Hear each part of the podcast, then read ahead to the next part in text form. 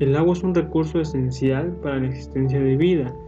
El planeta tiene un 70% de agua, pero la mayoría es salada, por lo que no es buena para el consumo de personas, animales, actividades de agricultura o industriales.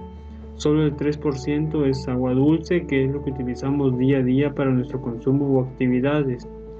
Actualmente algunos de los depósitos subterráneos de agua que sirven para abastecer poblaciones muy grandes se encuentran contaminadas y para poder utilizarlas involucran procesos muy complejos y de mucho dinero para poder remover todos los residuos o impurezas que tengan. Es por eso que es muy importante cuidar el agua. Algunos de los puntos importantes para evitar el desperdicio de agua son que al momento de cepillarnos debemos cerrar la llave y volver a abrirla al momento de requerirla.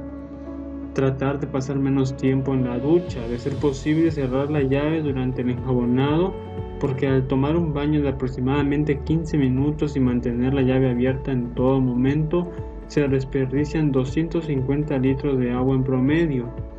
Otro punto es no tener fugas de agua en el hogar. Un agujero de 2 milímetros desperdicia 3.000 litros de agua por día.